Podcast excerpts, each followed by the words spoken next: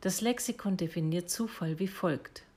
Zufall ist ein unvorhergesehenes Ereignis, das durch das Zusammenwirken von Ursachen entsteht, die nicht zueinander zu gehören scheinen. Gibt es demnach Zufall oder unterliegt jedes Ereignis vielleicht doch einer Gesetzmäßigkeit?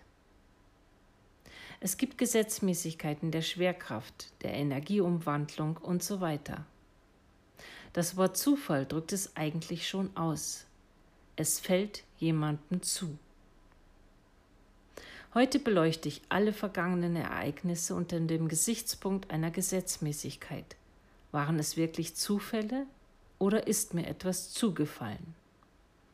Ist es möglich, dass es Verbindung zu meinem Denken, meinen Überzeugungen, meinen Erwartungen oder Ängsten gab?